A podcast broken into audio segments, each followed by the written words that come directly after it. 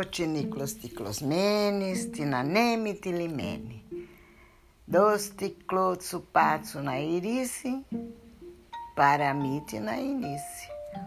Vovó já contou algumas vezes, gosta de repetir a cantilena vez ou outra. Do novelo, que se no tear fica todo emaranhado, que a gente precisa dar um tranco para o tear desenrolar e a história recomeçar. E a nossa cabeça, à medida que a gente vai conversando, muitas vezes desenrola o fio da meada, muitas vezes percebe que dá nó, que é um emaranhado, mas mesmo assim nós continuamos conversando. E eu acho que o saldo pode ser positivo, né? Algumas incorreções, algumas extrapolações indevidas, alguns excessos, algumas falhas. Não faz mal, faz parte de conversa de vó com os netos, mas sem querer cometer erros muito né, graves. E permitindo, sobretudo, que vocês analisem por si. Por isso é que eu conto, na medida do que me parece importante coisas que aconteceram no passado e faço ligações com aquilo que está acontecendo no presente.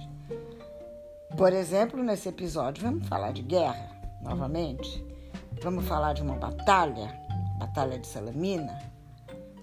Vamos falar de estratégia. Vamos lembrar dos estrátegos, aquelas figuras é, que lideravam na Grécia do século V a.C. Vou falar de alguns expoentes mesmo e fazer ligações, né? Do passado com o presente. Infelizmente, infelizmente, temos que falar de guerra também no presente. Novamente, trata-se dessa questão que envolve a Ucrânia e a Rússia, mas que não envolve apenas a Ucrânia e a Rússia, envolve a OTAN, envolve os Estados Unidos, envolve o mundo inteiro de uma forma ou de outra. Porém, eu vou começar falando mais do passado. E mais do passado não, primeiro do passado, mas não, vou não vou conseguir evitar de fazer ligações com o presente. Naquele passado, aquele século V a.C., havia algumas passagens muito disputadas ali, né? na, na ligação entre a Ásia e a Europa. Havia o canal do Bósforo, como há até hoje, o Dardanelos, que eu citei na, na, no episódio anterior, né, que também é conhecido como Helesponto, falei do Helesponto, por onde os persas entraram.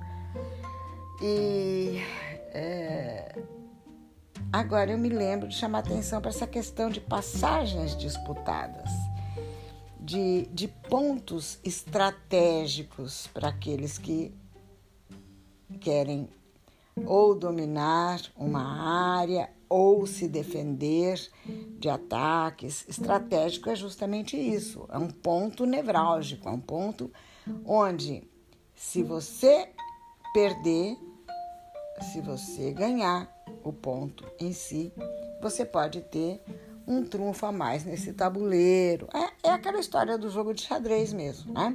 Tem certas posições muito delicadas, certos pontos de acesso para chegar no rei ou na rainha que são muito delicados. Então, eles precisam ser devidamente estudados e os bons estrategistas cuidam de não perder esses pontos.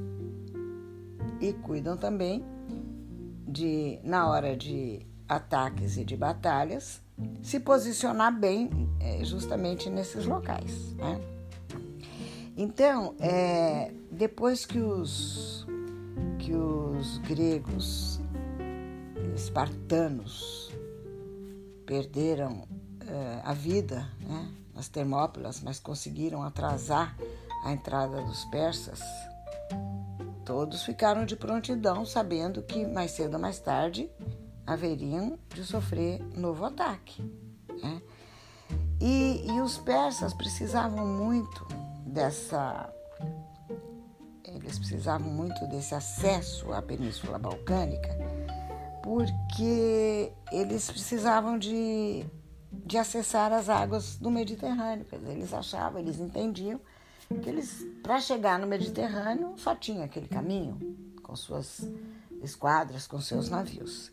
E aqui eu faço outra vez um parênteses para dizer para vocês que quem estuda história, quem conhece minimamente, como a vovó conhece minimamente, os mecanismos das potências, dos poderosos, das forças, é, das forças mais equipadas, né? Tanto na Ásia como na Europa, elas procuram justamente isso: defender-se, cuidar de pontos nevrálgicos ou avançar sobre esses pontos para ter um acesso e um domínio sobre o oponente.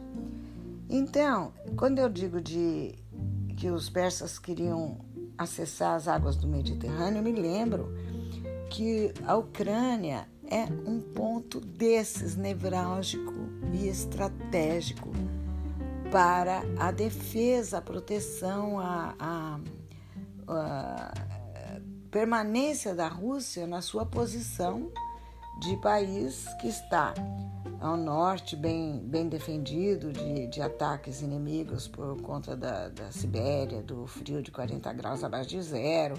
Em outras partes da, da Rússia, ele, ele tem montes rurais, ele tem toda uma configuração geográfica que o, que o torna praticamente inacessível, né?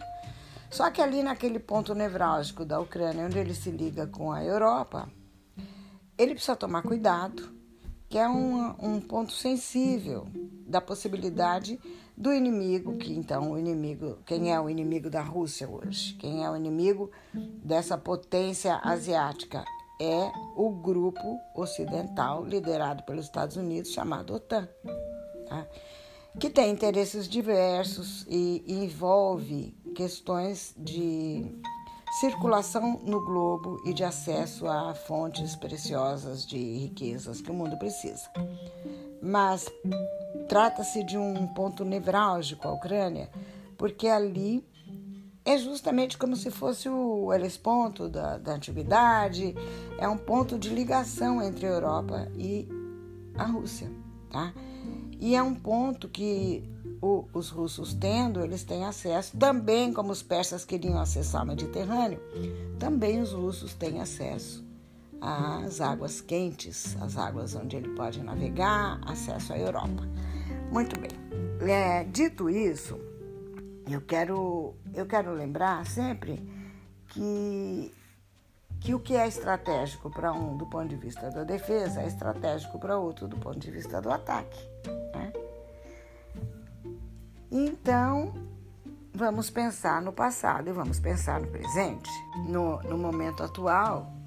E, e esse aspecto da questão eu não posso adentrar agora porque vai sair muito do nosso da nossa rota, mas é justamente a palavra rota, a nova rota da seda que vocês vão ter que estudar e conhecer esse novo essa nova, é, essa nova, esse novo aspecto, né, da cobiça dos povos de terem acesso e domínio sobre a chamada nova rota da seda. É que nem antigamente, lembra que nas grandes navegações, os reis de Portugal e de Espanha dominavam, tinham monopólio de acesso ao que eles haviam descoberto aqui, né, na, na América, enfim, coisas parecidas. Não vou entrar nisso, nesse aspecto agora, porque eu prometi falar de Salamina e hoje eu vou me ater a Salamina, que é algo muito também interessante ligado à defesa do território grego.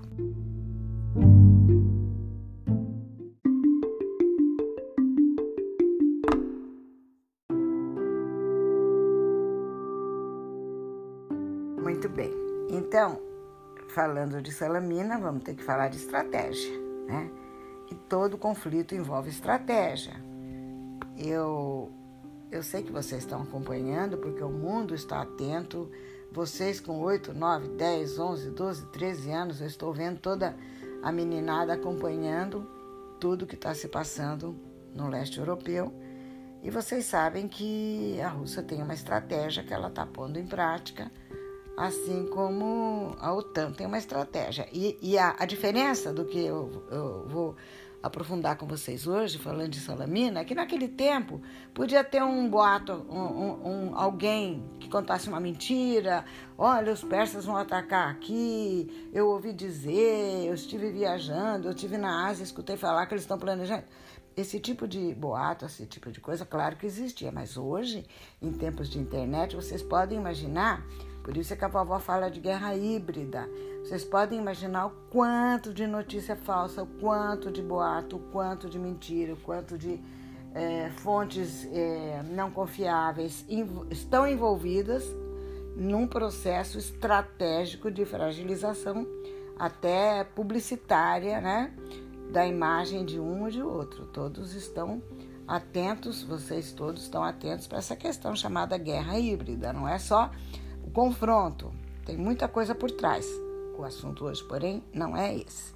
Na, na no caso de, do passado, mas é, especificamente para entenderem bem Salamina, foi um embate no momento crucial, tá?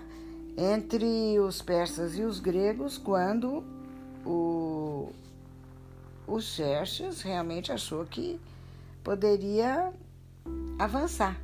Mas isso já estava previsto pelos gregos e, e aí tinha novamente alguns expoentes militares, alguns expoentes estrategistas, o, o Temístocles, no caso, que era um ateniense também, muito é, perspicaz e muito atento e, e que tinha essa, essa capacidade de pensar em estratégias adequadas, achou que em Salamina, que a, Salamina é um lugar assim, tipo aqui em Carapebus, uma enseada. É um lugar onde vocês vêm, quando vocês vêm aqui, vocês vêm os barquinhos de pescadores, né, ancorados ali, não chega a ser uma baía, é um recôncavo, um lugar onde se pode aportar, né? E lá em Salamina, essa aqui, imagino que seja parecida aqui com a Enseada do Sol, uma pequena baía. E lá o Temístocles achou que poderia é, fazer frente aos persas se eles entrassem por essa região, no caso de um ataque naval, e que ele deveria construir 200 barcos, que nós vamos chamar, como eles chamavam antigamente, de triremes, que eram barcos com. Vocês sabem o que é um barco a remo, né? Naquele tempo era tudo a remo. E, e eram três fileiras de, de remadores, tanto de um lado quanto do outro. Então, aquilo era um barco, meu Deus, né? Um barco mais potente, poderoso, rápido e ágil que podia ter na época.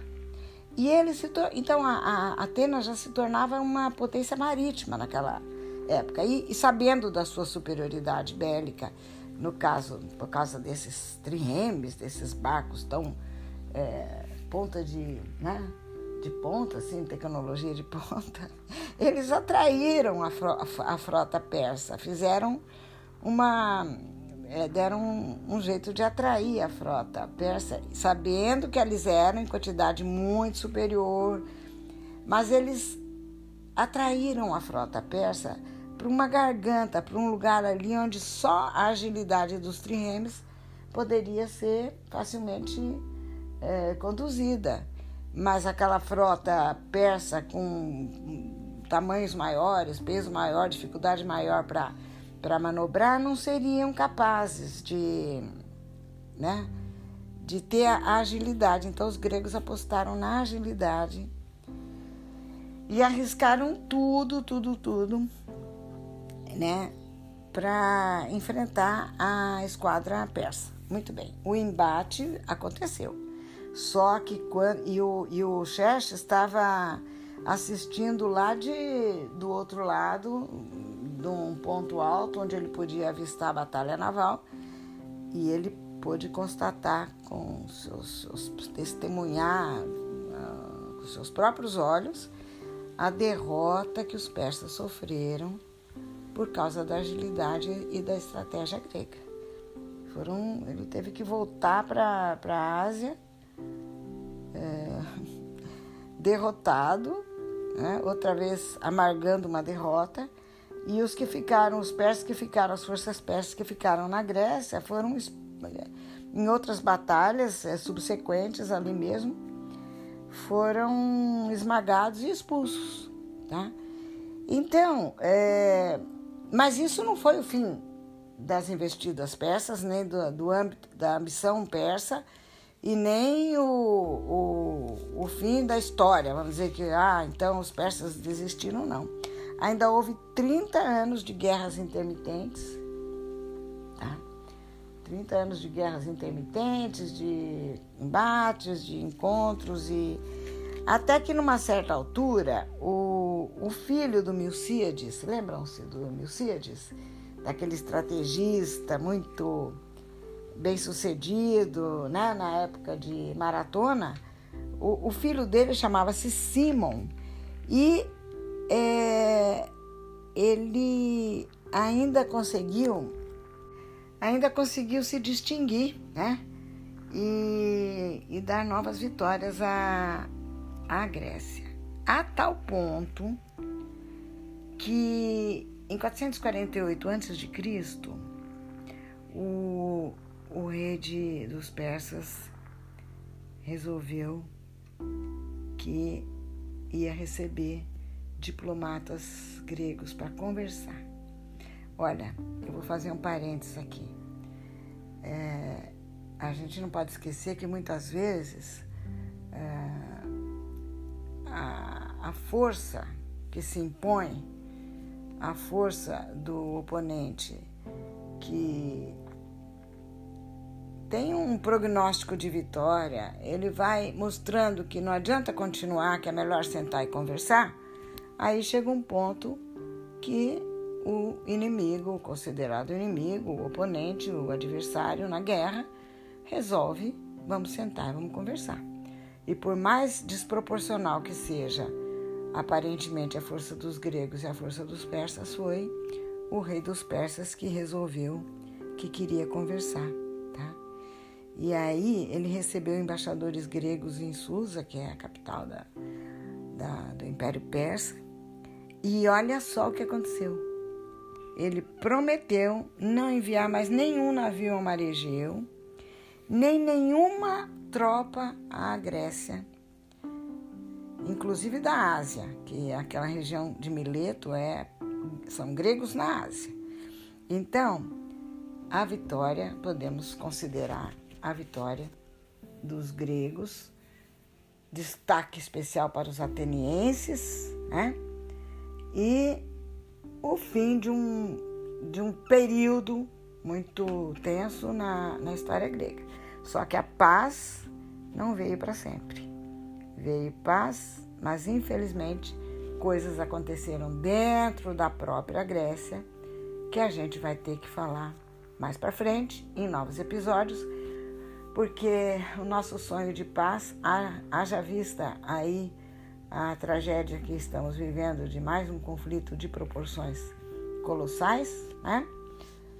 Eu, eu acho que o mundo almeja muito a paz, mas, é, enfim, vamos falar disso em outro momento. Agora, só lembrar que na Grécia antiga, a paz com os persas se fez mas não dentro da própria Grécia. E isso nós vamos deixar para um episódio posterior.